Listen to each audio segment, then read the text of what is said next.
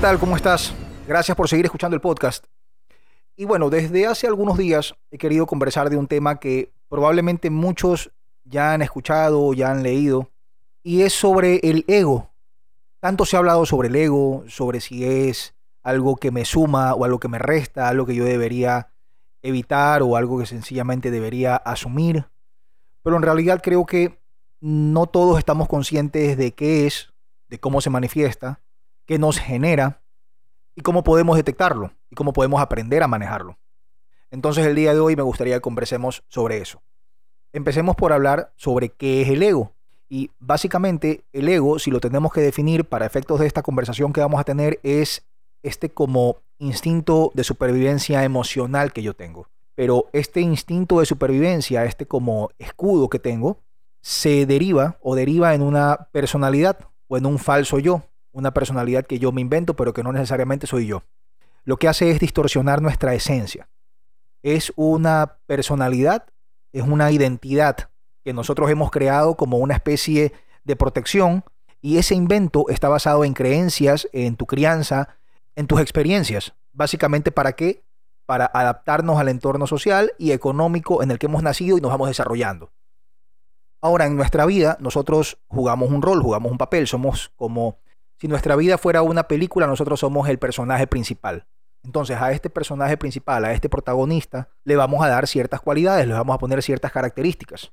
Entonces, eso es lo que hacemos, o eso es lo que, mejor dicho, el ego hace con nosotros crea este personaje, crea esta personalidad a la que se le atribuye ciertas características y que efectivamente son parte de ti. Y tú crees que eres solo eso. Y sí lo eres, pero no solo. Eres mucho más que eso. Y no te das cuenta porque estás secuestrado en el ego, inmerso en tu ego. El ego está basado en creencias limitantes, como te decía, erróneas y por lo general falsas de quién realmente eres y construyes este personaje para poder interactuar en esta gran película que te digo que es la vida en la sociedad. Pero eso es un invento que nos limita, porque nos da ciertas pautas que no son ciertas respecto de hasta dónde yo puedo llegar con mis actitudes, con mis cualidades, con mis habilidades, porque no las estoy viendo completa. Está siendo esto distorsionado por el ego, porque estoy enfocado en eso. Entonces dejo de acceder a oportunidades, posibilidades que se van presentando y que yo o no las veo no las logro ver porque estoy enfocado en otra cosa gracias al ego, o no las tomo porque sencillamente no me siento capaz, porque en este invento que yo he hecho, esta creación de este personaje que yo he hecho, que es en este caso, por ejemplo, Antonio, Antonio no es capaz de hacer tal cosa, entonces por tanto, esa oportunidad que se está presentando ahí, yo no la voy a poder manejar, así que ni para qué hago el desgaste, ni me despeino. No nos damos cuenta y el ego es esto que nos separa, es lo que nos divide de alguna manera nos hace diferenciarnos, nos separa no solamente entre seres humanos, sino también entre lo que tú quieres y tú, justamente por lo que les venía diciendo antes. Y este personaje que hemos creado muchas veces depende de condiciones externas, logros, cosas materiales, etc. Y ahí la pregunta que valdría hacernos es, si te quitan todo lo que tienes, todo lo que has conseguido en la vida, todas tus relaciones, todas tus metas conseguidas, todas las cosas que has logrado adquirir de alguna manera, todo el reconocimiento que has amasado a lo largo de tu vida. Si te quedas sin nada, ¿quién eres? ¿Quién eres tú en esencia? ¿Y qué es lo que ocurre? Que muchas veces no lo sabemos porque como tenemos esta creación, que es el ego, que vive permanentemente con nosotros y se despierta en el día antes que nosotros mismos, va adelantado siempre, no nos permite conectar con nuestra esencia, no nos permite ver quiénes somos realmente nosotros como seres humanos. Y ahora, ¿cómo yo sé si estoy conectando con mi yo verdadero, mi, mi esencia? ¿Cómo se siente? ¿Cómo, ¿Cómo lo puedo detectar? Y es básicamente un proceso que cuando tú estás reconectando con tu interior, con tu esencia, dispones de todo lo que necesitas para experimentarte completo, lleno, pleno. Es un proceso que te va a acercar a la responsabilidad, a la confianza, a la autenticidad, a la empatía, a la humildad, la proactividad te va a permitir acercarte a todas estas cualidades o actitudes que no son más que herramientas para que tú logres construir tu mejor versión. Vas a experimentar que independientemente de cómo se vean tus circunstancias externas, internamente vas a sentir que todo está bien, que no te hace falta nada. ¿Y esto por qué? Porque vives consciente y te vas a dar cuenta de tus automatismos mentales, Eres capaz de elegir objetivamente tus pensamientos, tus actitudes y tus comportamientos. Entonces, ¿qué es lo que va a pasar? Que logras resultados alineados a lo que quieres generar en tu vida. Cuando estás en aceptación, como yo siempre digo, sin juicio, sin resistencia y sin apego, contigo y con todo lo demás, te relacionas de forma pacífica, constructiva, eh, de forma armónica y procuras ponerte primero en zapatos del otro antes de que alguien más se ponga en los tuyos para que entiendan tu drama. Entonces, como les decía, ¿qué me genera en términos generales el, el ego, el estar enfocado desde el ego, en vivir mi vida desde el ego? Básicamente es esta versión distorsionada de mí mismo. Esta versión que está obviamente alimentada por miedos, inseguridades, carencias, complejos, frustraciones, traumas, heridas emocionales no manejadas, que por más que no las queramos reconocer y que intentemos evadirlas distrayéndonos en cualquier cosa, las venimos arrastrando, lo queramos o no, a lo largo de toda nuestra vida. Con esto, nuestra experiencia de vida está limitada y estas limitaciones nos acompañan 24 horas del día. ¿Y qué es lo que hacen? Van a afectar la forma en que nosotros vemos el mundo. Y así también van a afectar el espacio desde el que yo me relaciono con mis circunstancias y con los demás. Ahora, puede ser, es probable, que tú te identifiques con tu ego y tú en realidad te creas que eso que te ha dicho el ego que eres, esa personalidad que tienes y que dices que de ahí no puedes salir, no puedes cambiar, a lo mejor es con lo que tú te identificas. Tú te has creído el cuento del ego y no está mal. No, no estamos aquí para juzgar a nadie, no está mal, pero debes tener claro en algún momento que aterrices y caigas en conciencia que ese personaje con el que te identificas, ese conjunto de cualidades que tú crees que son las únicas que te corresponden a ti como persona, no es real, es un invento de la mente si te sometes a lo que dictamina tu ego, es como si tú por la vida llevaras un par de gafas oscuras o lentes que están rayados y con esos lentes, con esas gafas, vas a ver el mundo pero de una forma distorsionada. Va a limitar, va a condicionar tu experiencia. Con el tiempo, ¿qué es lo que va a ocurrir? Que esa percepción subjetiva que tú mismo tienes de la realidad te va a llevar a experimentarte limitado en posibilidades y no te va a ser posible que vivas en paz, ni contigo ni con nadie más. Otra cosa que va a ocurrir es que vas a estar de víctima, el famoso victimaje.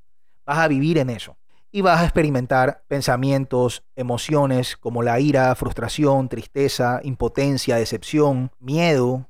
Vas a sentir incertidumbre, probablemente de ti vas a pensar que no importas, que no vales, vas a estar desmotivado, va a reducirse tu energía vital, tus defensas van a bajar, sentirás angustia, desconfianza, ansiedad, en fin, un sinnúmero de pensamientos, de, emociones que no son necesariamente las que te suman. Es un estado en el que no estamos conscientes. Va a ser un espacio que no va a ser el que queremos nosotros para conseguir los resultados que buscamos en nuestra vida, probablemente. Y vamos a experimentar estrés, vamos a experimentar desequilibrio. Esto nos va a generar más de lo mismo. En esta situación, lo que va a pasar es que vas a permitir que tu estado de ánimo dependa de situaciones externas vas a perder el control de tus actitudes, de tus pensamientos y vas a operar en lo que se llama modo automático. Es decir, vas a vivir en inconsciencia. Entonces no vas a tener noción de comportamientos e ideas tóxicas que te van a llevar a resultados emocionales que no son probablemente los que buscas.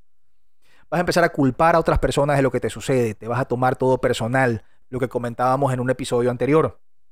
No aceptas a los demás como son y al contrario, lo que buscas es cambiarlos a como según tú deberían ser. Y lo mismo con las circunstancias. Buscas que la realidad se adapte a tus necesidades, tus deseos y tus expectativas. Y cuando no lo logras, te sientes mal. Cuando estás en victimaje, cuando estás sometido por el ego, no logras estar en tiempo presente. Te vas a pasar lamentando por algo que ya pasó o te pasas preocupado por algo que todavía ni siquiera ha sucedido. Ahora, ¿cómo te das cuenta? Estás pasando por esto, pero ¿cómo te das cuenta que estás de alguna forma en victimaje y estás encarcelado en tu ego y no logras salir de ahí?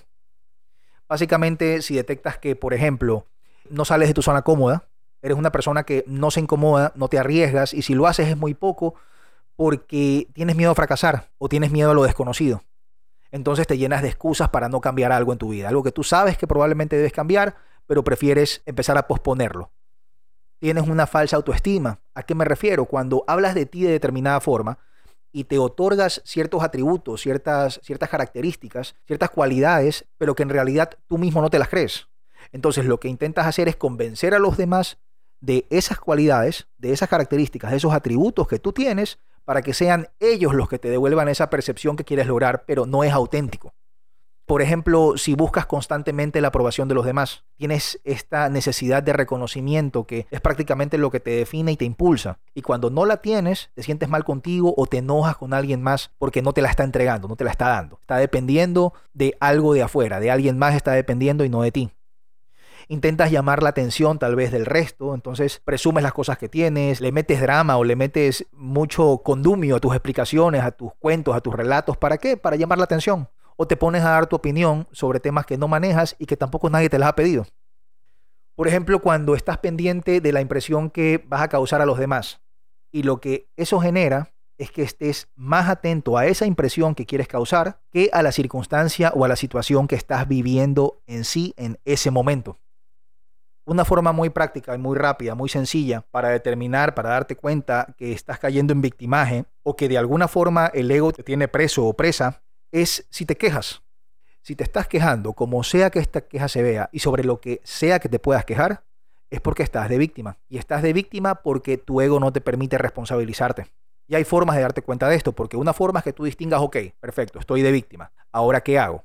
En ese qué hago es lo que viene, lo que llamamos a continuación los índices reactivos, que son ciertas guías que no son las únicas, pero que con ellas te puedes dar cuenta si de alguna manera tú estás en victimaje y estás actuando por ego. Básicamente estos índices reactivos se pueden resumir en cuatro. Verse bien, estar en control, tener la razón y evadir el dolor.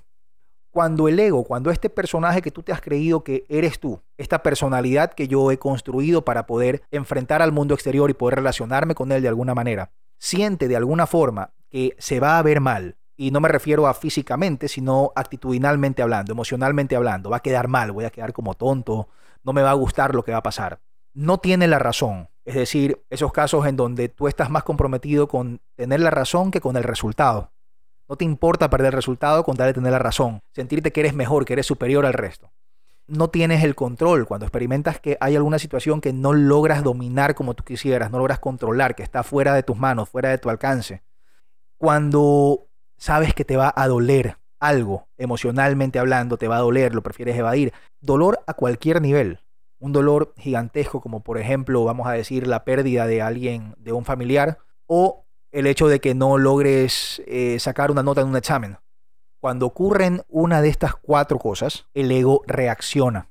Tú reaccionas, o sea, el ego reacciona y por, por ende, como tú estás sometido al ego, esa reacción te va arrastrando. ¿Y cómo reacciona el ego? Con una actitud y esta actitud, esta reacción es una actitud que nosotros vamos a llamar el automático. ¿Por qué es el automático? Porque es esta actitud que se activa en automático cuando el ego siente que no se ve bien, que no tiene la razón, que no tiene el control o que le va a doler para defenderte. El ego es como una especie de guardaespaldas. Es nuestro guardaespaldas y nos quiere proteger de daño, nos quiere proteger de dolor de alguna forma. Y está perfecto que exista eso de ahí pero tú puede que contrates en algún momento o veas que la gente contrata guardaespaldas, pero es para que los defiendan de algún peligro inminente, un peligro real. No que el guardaespaldas vaya por ahí dirigiendo tu vida, inventándose peligros donde en realidad no los hay y lo que hace es limitarte en tu experiencia de vida como tal.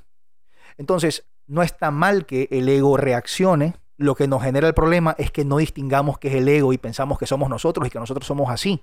Entonces, esta reacción automática puede ser cualquier reacción disfuncional que tú has venido manejando y que se ha convertido en tu mecanismo de defensa en todas estas situaciones en donde piensas que te ves mal, que no tienes la razón, que no tienes el control y que te va a doler. Puede ser una actitud de manipulación, entonces intentas manipular las cosas de alguna forma para poder zafar del tema.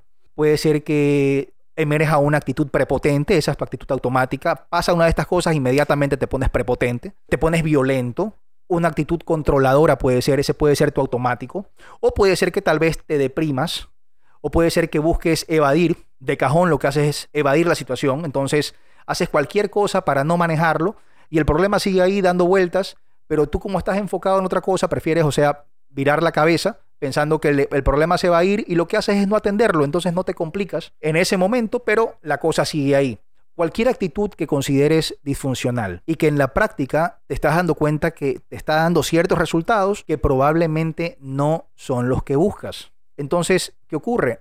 Yo lo primero que tengo que hacer es detectar dónde está mi automático. ¿Cuál es mi actitud automática? Esta actitud que yo he venido desarrollando a lo largo de mis años de vida y que yo me he inventado que ya, yo soy así y de ahí no salgo. y me ha generado por eso los resultados que tengo el día de hoy.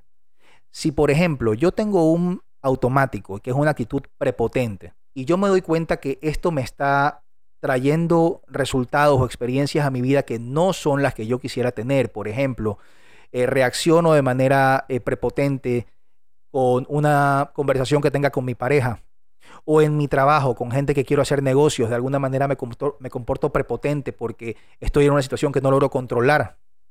O me van a dar alguna noticia que yo sé que me va a doler y yo lo que prefiero es de alguna manera comportarme prepotente, evadirla de alguna forma, de mala manera, para que no me llegue. Ese es mi ego. Y si yo quiero corregir esto porque ya me he dado cuenta que no soy yo, sino que es mi ego, yo sí puedo entrenarme en conseguir una actitud distinta que se convierta en mi nuevo automático, pero esta vez lo voy a escoger yo, no voy a dejar que mi ego, mi guardaespaldas, escoja por mí. Entonces, por ejemplo, si mi problema es la prepotencia, yo puedo buscar cuál sería el antídoto, cuál sería la actitud contraria a la prepotencia y le pongo, listo, humildad. Ok, ¿cómo puedo entrenar humildad? Primero defino qué es humildad para mí. Una vez que lo tengo definido, cómo se ve la humildad, es decir, qué es lo que una persona humilde, en base a mi definición, hace. Entonces empiezo a listar las cosas que hace la, persona humilde. Y lo voy a tener esto en cuenta si es que quiero trabajar en mí, obviamente. Cuando vuelva a ocurrir allá afuera alguna situación en la cual sientas que no te vas a ver bien, que no tienes el control, que no tienes la razón y que te va a doler, y te des cuenta que va a brincar esa actitud automática, en este caso la prepotencia, tú dices, un ratito, este no soy yo, es mi ego, que ya está brincando con esta reacción automática, con la, actitud automática. ¿Yo quiero tener esta actitud automática? No. ¿Qué quiero ser? Humilde, perfecto. ¿Qué es lo que haría en este caso una persona humilde? Tú ya tienes enlistado qué es lo que, qué es lo que haría una persona humilde en este caso. Ah, esto, esto, esto, perfecto, voy por acá. Y haces lo que una persona humilde haría. Y empiezas de esta manera a entrenarte, empiezas a entrenar tus actitudes. Y con el paso del tiempo, esa se va a convertir en tu nuevo automático. Vas a empezar a hacer un cambio en tu personalidad y te vas a dar cuenta que eso que tú pensabas en base al sometimiento que tenías con el ego no era cierto. Tú sí puedes cambiar, porque tú eres esas características que el ego ha hecho que tú te inventes que eres, pero eres todas las demás también. En una persona violenta, también hay una persona pacífica. En una persona parca, también hay una persona amorosa. En una persona cerrada, también hay una persona abierta. Solo que no han entrenado esos músculos. Las actitudes son como los músculos. Las tienes todas. Sin embargo, unas están más desarrolladas por default y has entrenado durante el tiempo algunas más que otras y otras ni siquiera las has entrenado. Pero eso es todo, es enfocarse en qué actitud yo quiero entrenar para poder desarrollar una, una personalidad y un conjunto, un banco de cualidades, un banco de actitudes que vayan alineadas a esa persona que yo quiero ser en mi vida, en las distintas áreas de mi vida. Todo este tema del ego es una... da para conversar mucho, básicamente es una posición y en términos generales suele aparecer en las personas que en el fondo son sumamente inseguras tienen heridas emocionales que no están sanadas aún y es por eso que quieren de alguna forma mostrar a los demás, en la apariencia al menos, que son más grandes, más inteligentes, tienen más dinero, son más creativos o de alguna forma son superiores. Y por esa razón es que hablan siempre de ellos. Es como que despreciaran a los demás. Excepto, excepto a los que pueden utilizar para sus objetivos, los que les pueden servir. Y en ellos desaparece un rasgo fundamental de las habilidades sociales y emocionales para relacionarnos con los demás, es básicamente la empatía. Tú logras ver todo esto y logras distinguir la diferencia entre una persona sana con una persona no sanada es por cómo se maneja al relacionarse con los demás, desde qué espacio lo hace. Si tú eres lo suficientemente hábil, te puedes dar cuenta. Porque una persona no sanada se toma todo personal. Piensa que todo es contra él, piensa que cualquier comentario le quita valor, lo conversamos en algún episodio anterior respecto al tema de tomarse las cosas personal, qué es lo que genera y por qué se genera. Es porque la persona no está sanada emocionalmente, tiene trabajo que hacer todavía. Mientras que una persona sana tiene claro que lo que sea que pase allá afuera no se trata de esa persona, no se trata de mí mismo, sino que se trata del otro, se trata de lo que pasa afuera. A mí no me quita valor, yo estoy tranquilo y me puedo relacionar entonces desde un espacio funcional con eso que ocurre allá afuera y con todo lo demás cuando no estoy sano, cuando vivo en victimaje, cuando el ego domina mis actitudes, empiezo a generar comportamientos y actitudes que se convierten en la regla. Empiezo a normalizar comportamientos y actitudes que no son funcionales. Y cuando yo veo afuera algo distinto a eso, me parece extraño, porque lo normal, entre comillas, es esta conducta o este comportamiento disfuncional que tengo en base a mi ego, en base a mi victimaje, a mi drama. ¿Qué es lo que debo hacer? ¿Cómo lo, lo puedo solucionar? Trabajando en responsabilidad, declararnos responsables en nuestra vida, declarándonos fuente de todo lo que ocurre. Si las cosas van a ser, depende de mí empieza a conocerte, empieza a generar autoconocimiento, empieza a hacer un análisis de conciencia, empieza a cuestionarte. Todas esas cosas que tú dices que eres, pregúntate, ¿en realidad esto soy? Y si es que lo soy, es lo que quiero ser. Y si no es lo que quiero ser, es lo único que puedo ser. ¿Por qué no pudiera ser de otra forma? ¿Por qué no me pudiera presentar de manera distinta?